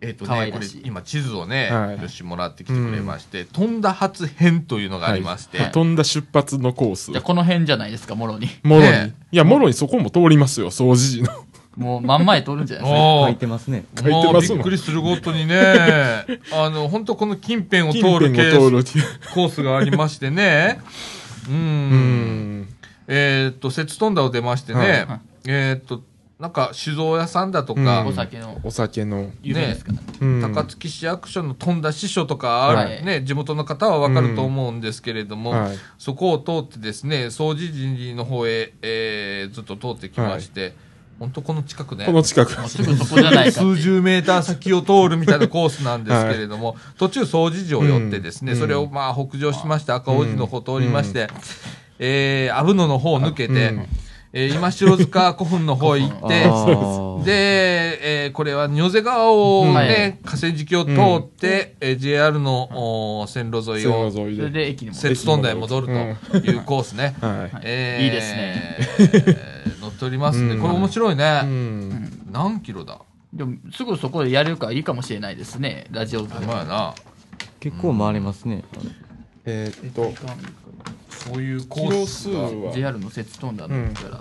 そうですあとね、あのーこの高槻デイズの方の特集ではですね、はいはい JR 摂津田駅から、うんえー雪橋公園の桜はい広場までのコ桜広場まーでスが載っていたりだとか、それから、えー JR 高槻駅から淀川方面へ行くと淀川方、面はいこれね、淀川といってもね、えっ、と、ヨッシーが住んでるそうですあたりね、あたりです。あのー、平方大橋の平方方橋の方から、を回るみたいなコース。あの、摂津とかあっちも行くコースもありますしね。ねいろいろありますよね。うん、いろんなね、あのーコースをね、はい紹介されてましたりね、あとね、えーサイクルライフの基礎知識としてね、うんはいえーサイクリングのメリットとか言って載ってまして、えー継続的な有酸素運動ができますよと。もう一番重要なとこですね。 私は ね、特にね、それからストレス解消。はね、うんえー私に一番大変。おい。 それから、えーメンテナンスのミニ知識ということで、えータイヤ、えーはいこれは空気をこまめに入れ、すり減っていないか確認するだとか、チェーンね。はいはい緩みがないかチェックし、緩んでいたらショップで調整する。汚れてたりだとか、それから、えー雨に濡れた後は、えー自転車油の注油も忘れないでだとか、それからブレーキは。い前後ともよく効くかチェックしてくださいと、えー、効きが悪い場合はショップで修理をしてくださいとかね、あと自転車乗る場合のマナーとしてね、えーヘルメット、うんはあいー大事ですこれね、俺ね、今ヘルメットいるなと思って、うんうんえー探してんだけど、うん結構すん だね。結構しますよ。あれ結構すんだね。結構しますします。ううんん。あの、万だうね。ん。ねえ下手したら数万するね。しますね。いいものは。いいものうはんいやーすおでも欲しいのさ、うんちゃんと乗りたいし。安全のために安全のためにねま。あ、ねえかっこいいだけじゃなく。それから保険に加入しようということでね。はいこれはもうえー義務にもなってますよね、自転車。今ね、大阪府ではね、うんはいえー入ってください保険、自転車の時には保険かけましょうと義務になってます。もう当然入ってます。それから、あー原則、車道を通行してくださいということで、ねこれが意外と大事なんですよね。ね。最近自転車レーンって言って青色とかなんか、舗あるね装みたいなあ端りっまこすに、ね。うん自転車こちらを通ってくださいみたいなありますよね。あるよね。うん。うんいますね。そういったね、基礎知識が、あー乗ってきたりするわけなんです。高槻デーズすげえな。はいいろいろ乗ってる。ううん、他種の候補を褒めるのはどうかなというあれはあるんだけ ど、本当ね面白いじゃないですか。うん実際ね、あの、高槻ですよくできてんのよ。いや、茨城も頑張ってんだよ。うん、茨城もね、結構頑張って、あの、うん結構面白いんだけど、高槻すごいんだよななんか、ちょっと読みたくなるじゃん。うん雑誌感覚うんで読めるようになってあてんまり硬いネタがないですよね。そうやね、そこやね。そうやね。それは大事ですね。うん、本当、うん高槻すごいわ。面白いもんね、読んでてね。うんえー自転車部。はい。 どうする どうしよう。いや、本当にや、やろうよ。うんあみんな体動かそうぜ。そうですね。もう過去の話になってしまってますけど。 いやー、聞かれるんだよ。あの伝説の。聞かれるんだよ急な坂を登るっていうそう、あの、一番登れなかったのが俺っていう ね。俺じゃんみたいな。ねうえ。うんん、。ほんと。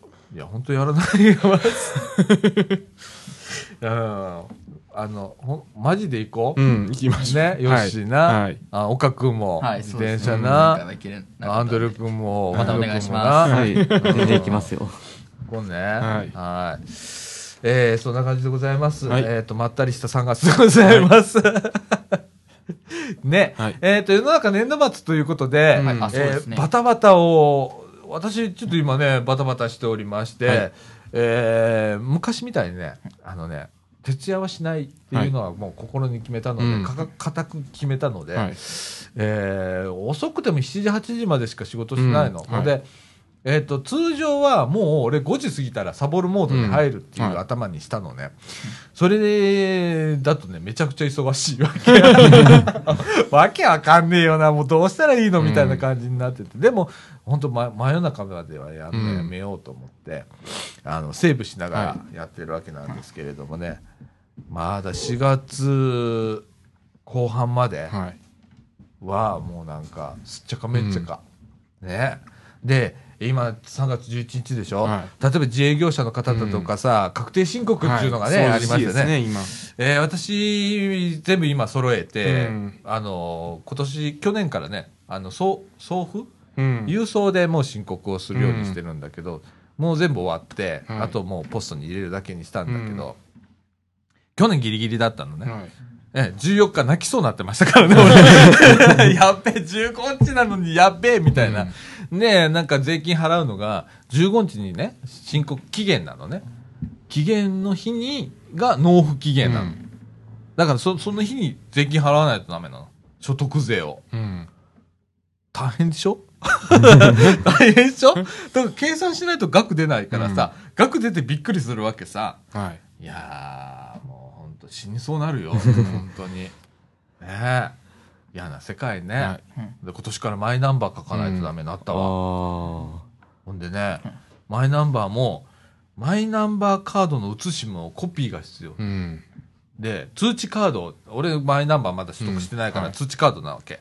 通知カードの人は通知カードのコピープラス、はい。身分証明書のコピーが必要っていう。わけわかんねえよ、本当じゃに。あ意味ないですよね。うん通知カード。いや、まあ通知カードは番号しかわかんないから、うん多分それの個人の紐付けをちゃんとさせようと思ってんだろうけれども、なんか手間ばっかしかかんねで、なんか、マイナンバーも微妙みたいで、また今度でいいですよと言われる人も多いみたいです。なあ、なんかあの、書かなくてもいい説があったりな。あの、確定申告書にうな。ん。だから、よくわからないわ。からへん。うんまあ、僕一応書いたけど、うん書いて写しもちゃんとコピー取って、あの、添付資料なんか貼り付けないとダメなんだけどうね。ん。やったりね。なんか年々やること増えてんのよ。うんなんか、紐付けの意味ないですよね。まああ。なあ。あなんかでも怖いような、ん。あだって銀行とリンクさせられたらなんか、うんまあ脱税とかしねえけど、うん脱税するほど俺儲かってねえから さそんなことは全然あれなんだけど、ビビる必要はないんだけどさ、うんあのちょっと収入の多い人なんかすごい、うんこれ怖いと思うわえ、副業とかできませんよ。まあなあまあ副業したらちゃんと申ちゃん告としない申と告しないとダあメでかんすけからど、なうんそういうのも問題になってますもんね。なあうんなんかいろいろ入ってますねいろいろやもうねうん。めんどくさなるわほんまにめんどくさいだけですよ。 どないかしてくれよほんまになあで、。でなんかもうマイナンバーなくなるとか噂もありますし、いや、ほんまねに。ね またまたみたいな。またうん前もなんかなくなったじゃん、みたいな。あ2回目っすかみたいな。めっちゃ金かけてんのに、みたいなな。いや、ほんま。そんな時期でございますわ。なあアンドル君は大学お休み中今。休み中もうめっちゃパラダイスやんけ。そうですね。めっちゃパラダイスやん。 ほんまに。はおー、そっか、ねえいや俺もなんかもう学生かなんかなりたいわ、いうんまあでも慣れますよ。あなれるなうんなななるのはなれるもなんれなるはな、なるはなりますよ。そうやな、うん、高校カレーになるさないとダメなんだけど ね俺の場合ねはいはい。そんな感じでございます、はいえーただいま時刻はですね16時34分になりました、えー今週はこんな感じで終わりたいと思います、ははいみかんジュースこの放送は NPO 法人三島コミュニティアクションネットワークみかんの提供でお送りいたしました今週のお相手はさっちゃんこと佐々木稔とあ藤野ひなたとアンドリューと岡祐介とえー、よしでした。はいということで今週はこの辺でさよならさよなあら。ー